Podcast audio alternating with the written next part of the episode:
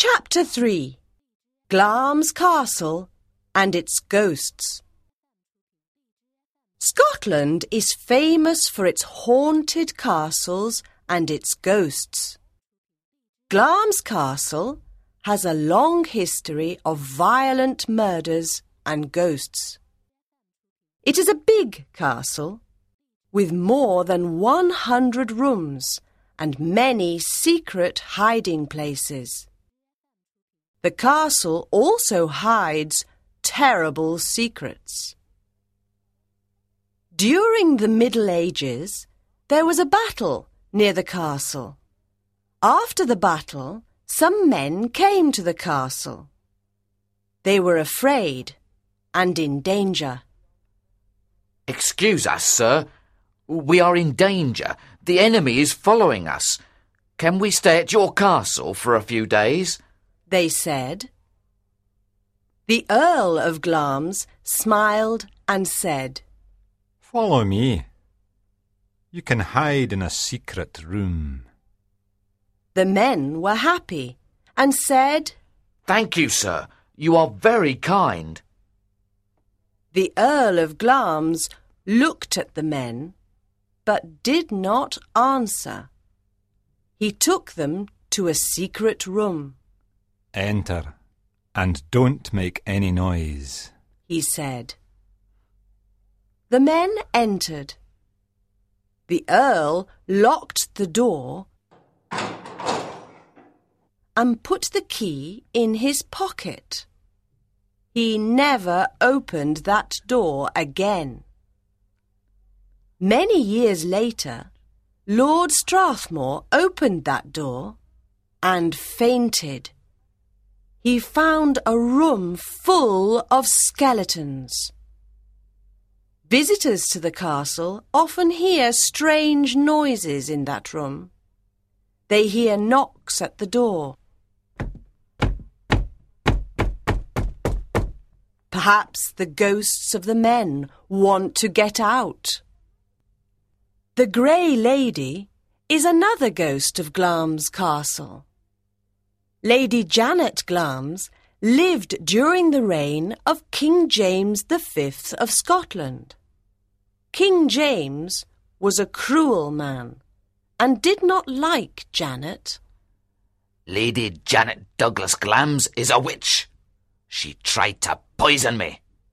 he said to his court. No, that is not true, cried Lady Janet. I am not a witch.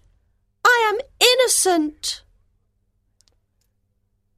The king sent poor Lady Janet to prison for many years, and she was very unhappy. Then, in 1537, the king's men burned her. Her ghost haunts the clock tower of Glamis Castle. People say her ghost is transparent, and there is a strange red light around her head. At the beginning of the 1800s, the Earl of Strathmore had a son. The baby was deformed. The parents hid the baby in a secret room. Only the parents and the nurse knew about the baby. The boy grew up, but he always stayed in the secret room. No one knew the terrible secret. One day, a workman went to repair the roof. From the roof, he saw the window of the secret room and looked inside. He was terrified and began to shout. There's a strange creature in that room. What people say is true. The Earl heard him and said, Listen carefully. You saw nothing. But, sir, I did. I saw a. You saw no one and heard nothing. Do you understand? I am sending you and your family away from Scotland. I don't want to go away, sir. Take your family and go to Australia. Here is lots of money. Now go. The next day, the workman and his family left Scotland. The creature died when he was very old. Perhaps his skeleton is still in the secret room. Today, people at the castle can hear a child crying at night. Others say that the ghost of a strange creature walks around the castle and makes unusual noises.